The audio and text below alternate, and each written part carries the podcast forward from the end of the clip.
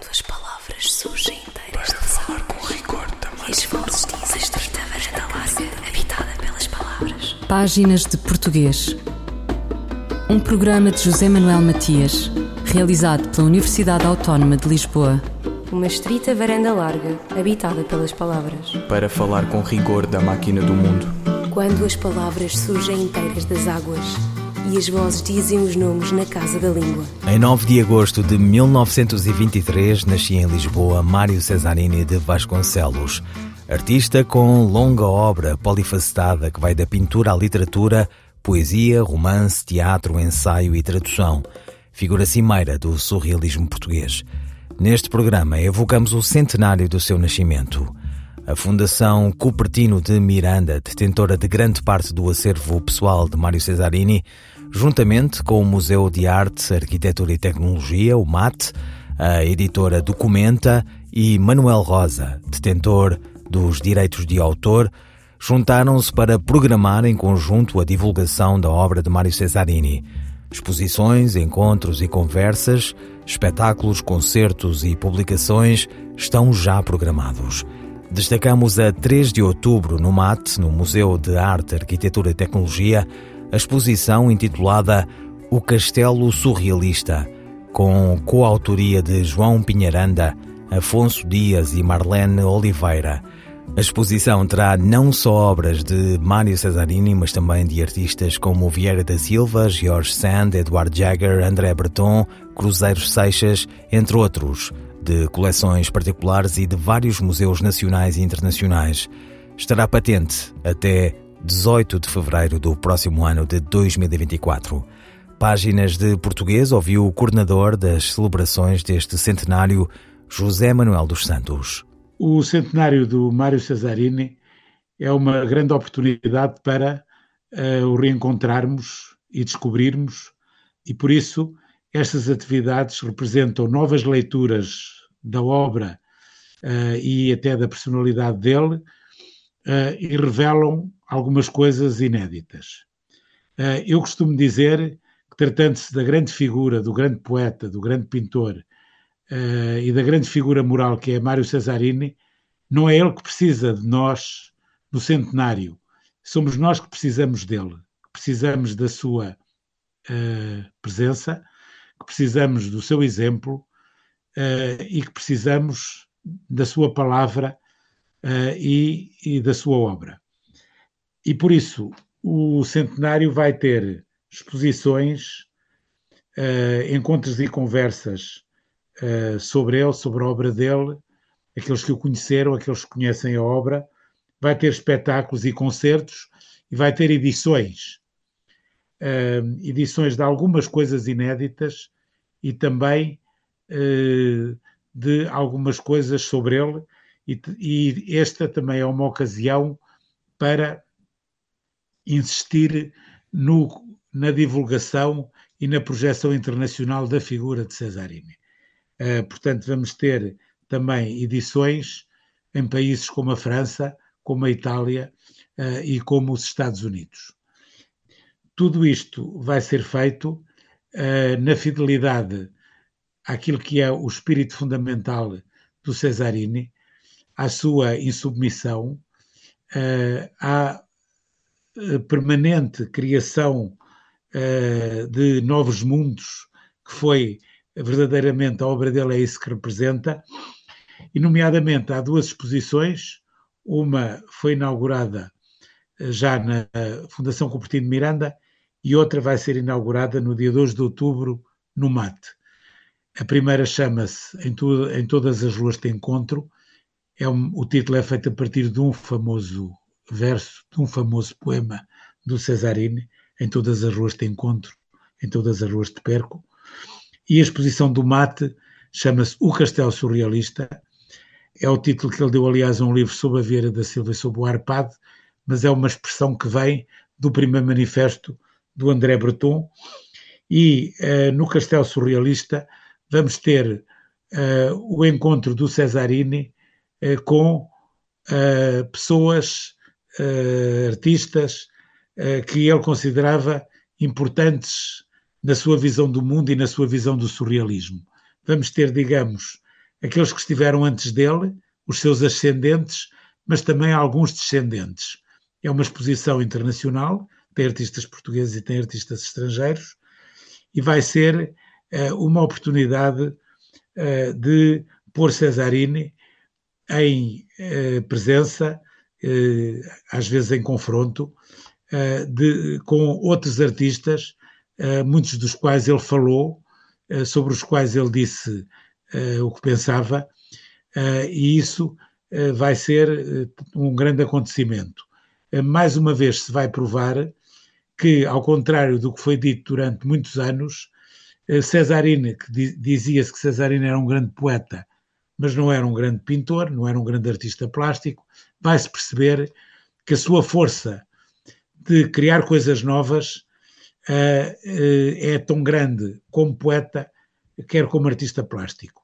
Aliás, uh, a sua obra como artista plástico continua e, e, e uh, continua a sua obra como uh, poeta, uh, escritor, e a sua obra como poeta também está cheia de imagens que depois, com outra linguagem, aparecem na pintura e nos desenhos que ele fez. portanto, é certamente uma grande oportunidade para relembrarmos, descobrirmos ou redescobrirmos Cesarini e esta exposição também se destina uh, às gerações mais novas, que só houve uma grande exposição do Cesarini uh, quando ele, uma exposição antológica e de alguma maneira retrospectiva, quando ele ganhou o grande prémio EDP, e agora há uma espécie de atualização dessa exposição, que foi essa exposição que confirmou e deu a conhecer a importância da sua obra plástica, e agora estas, mas aí era a obra do Cesarini, aqui ao encontro dele com artistas, outros poetas, outros, uh, porque também há versos pelo meio da exposição, com outros artistas plásticos, uh, desde a Vieira da Silva ao Breton, desde o Cruzeiro Seixas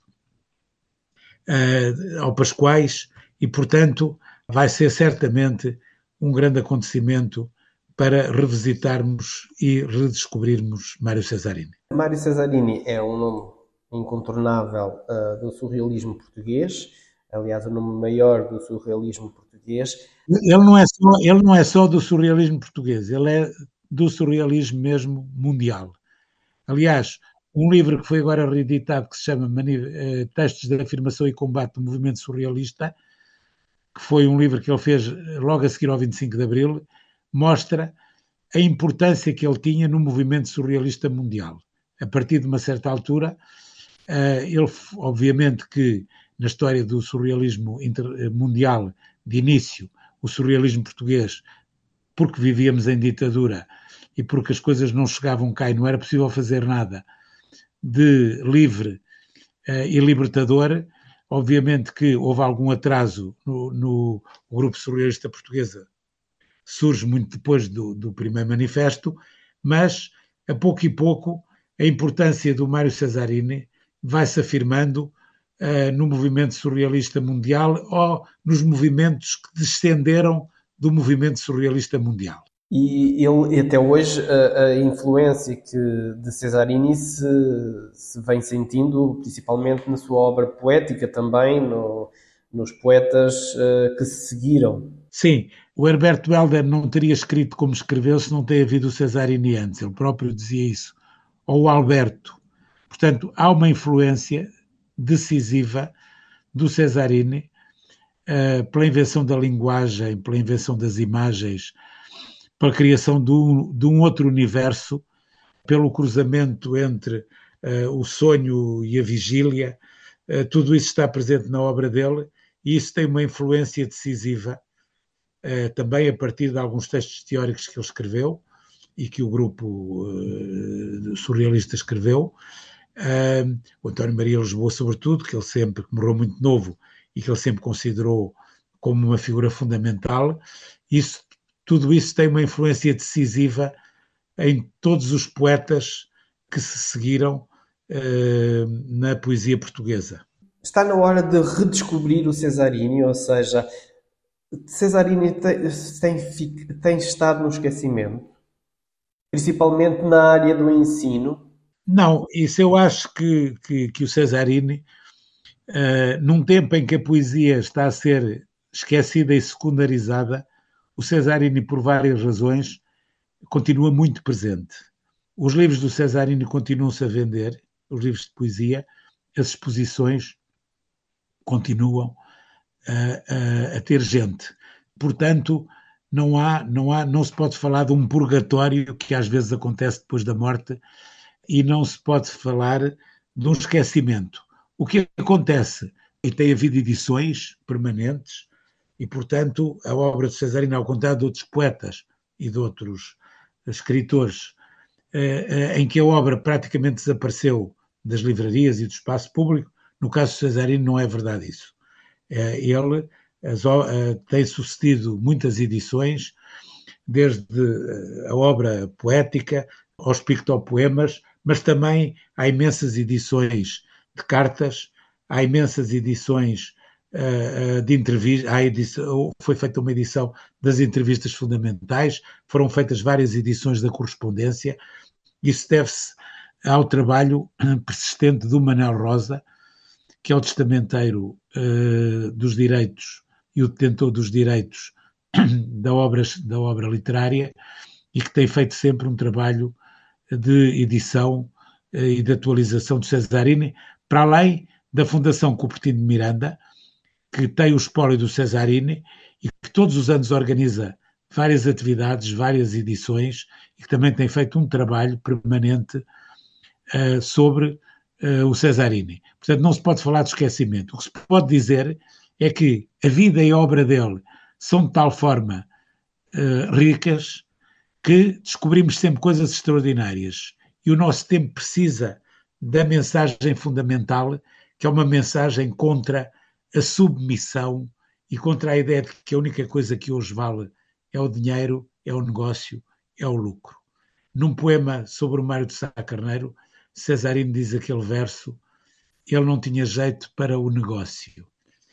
É, essa é uma espécie de acusação no nosso tempo em que toda a gente quer ter jeito para o negócio e esse parece ser o único talento eh, que hoje se considera e se enaltece. E durante este evento, durante este centenário, falou que serão publicados inéditos. Que inéditos são esses? Vão ser publicados. Ele tinha um projeto que se chama Poetas do Amor, da Revolta e da Náusea, em que ele queria uh, juntar poemas de vários poetas uh, e fazer montagens a partir desses poemas uh, e a partir daí fazer publicações, fazer, provavelmente na altura ele pensou também em fazer programas de rádio, mas talvez também teatro. Alguma coisa disso ficou, não ficou obviamente tudo, o que ele se propunha fazer, e o Fernando Cabral Martins uh, está a fazer um estudo muito aplicado e atento a tudo isso e vai fazer depois um ensaio sobre isso que vai acompanhar a publicação. Mas também as cartas do António Tabucchi, dele para o António Tabucchi, também eh, é uma, é uma edição que vai ser feita. E, portanto, uh, são coisas novas e são coisas muitíssimo importantes para conhecer melhor uh, a obra uh, e a vida do Mário Cesarini. José Manuel dos Santos, coordenador das celebrações do centenário do nascimento de Mário Cesarini.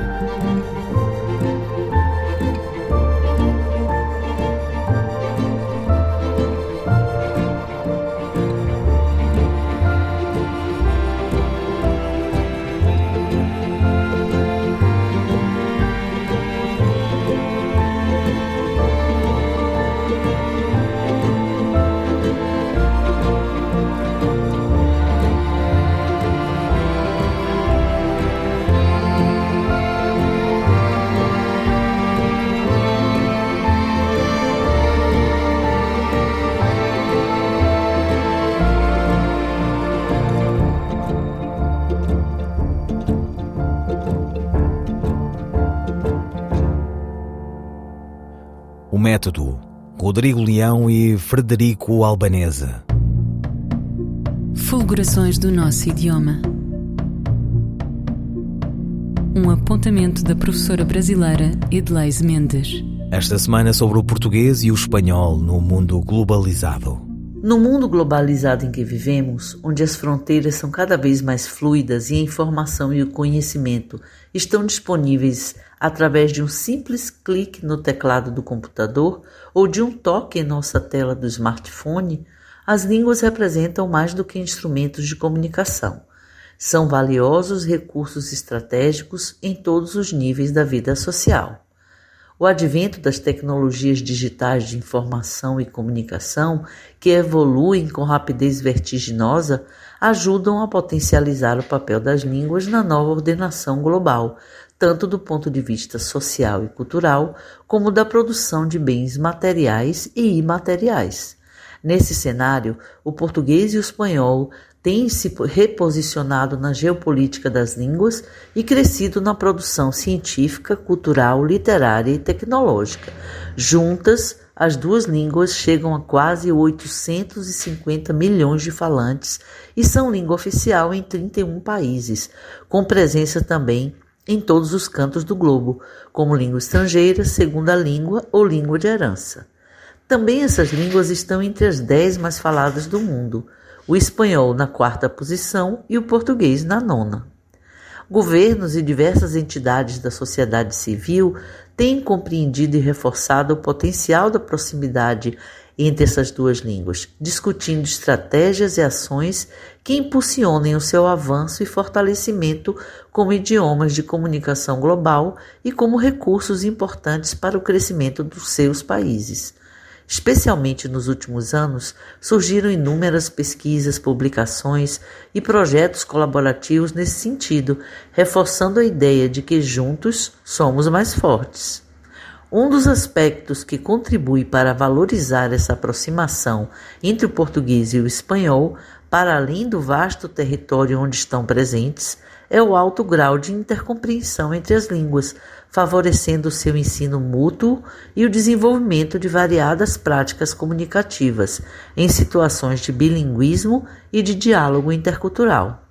Um exemplo claro disso é o que acontece na vizinhança do Brasil com sete países de língua espanhola: Uruguai, Argentina, Paraguai, Bolívia, Peru, Colômbia e Venezuela, o que representa 12.881 quilômetros de fronteiras, nas quais o contato entre as línguas cria um verdadeiro laboratório linguístico e cultural.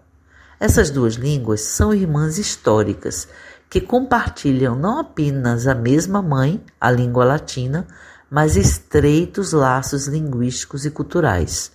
Antes tarde do que nunca, que os nossos governos saibam aproveitar esse imenso potencial comum e trabalhem para que esse diálogo seja efetivo, criativo e lucrativo para todos nós. O português e o espanhol no mundo globalizado, na crónica de Edleis Mendes.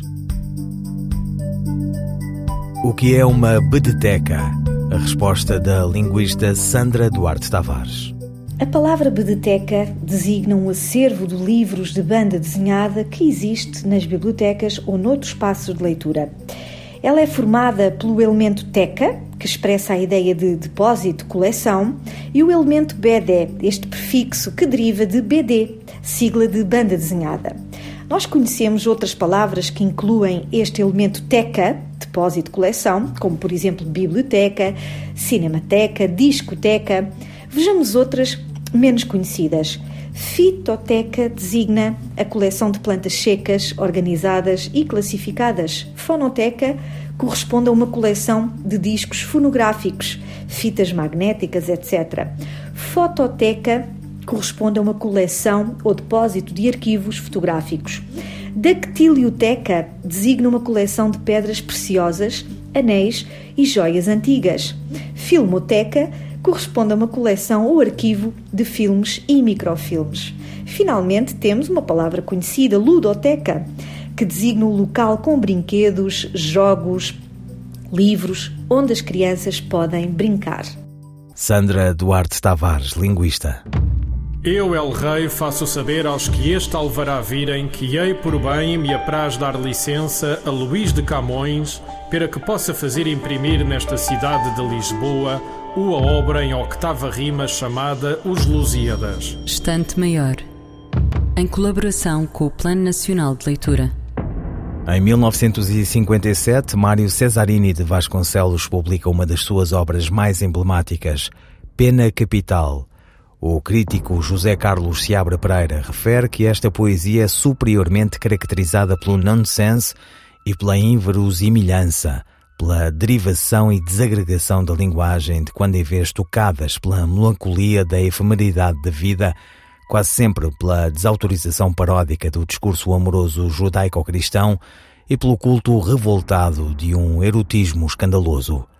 Vamos ouvir um pequeno extrato do poema Pena Capital de Mário Cesarini de Vasconcelos, na voz da atriz Maria Henrique. Pena Capital, de Mário Cesarini. O poeta exorcismando ao seu ateliê nos astros. Das páginas do livro jovialmente aberto, primeiro os pés, depois a cabeça, sais tu. Não estás nada parecido, mas és sem dúvida o que se pôde arranjar. Olho-te no meu espelho de atravessar os mares, olho-te com simpatia, com anterior amizade. Respiras. Tu respiras. E deste um passo para o lado como quem chega um pouco mais a si o seu ar pessoal. Caramba! Caramba, António! Já estás muito mais parecido. Ou então era eu que não me lembrava. Olha, hoje o teu clima está magnífico. Olha, vamos sair desta cidade onde o teu clima é sempre para dividir por cinco. Vamos para as praias da alma arrebentar-nos vivos. Vamos ser os heróis de uma tragédia química e convidamos o azul por uma questão de princípio.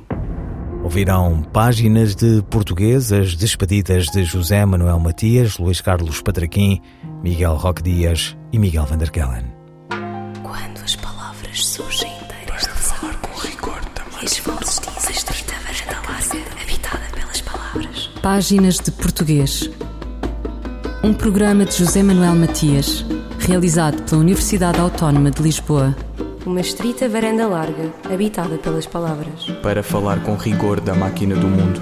Quando as palavras surgem inteiras das águas e as vozes dizem os nomes na casa da língua.